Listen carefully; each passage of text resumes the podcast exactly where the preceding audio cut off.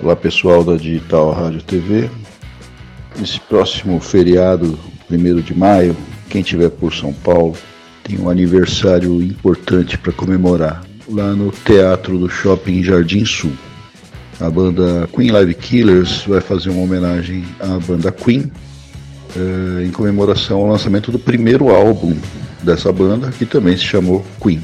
Serão tocados os maiores clássicos, um pequeno detalhe que praticamente ninguém faz isso no Brasil. Serão interpretados os clássicos Guide Me Home e How Can I Go On, que o Fred Mercury gravou com a soprano Montserrat Caballé.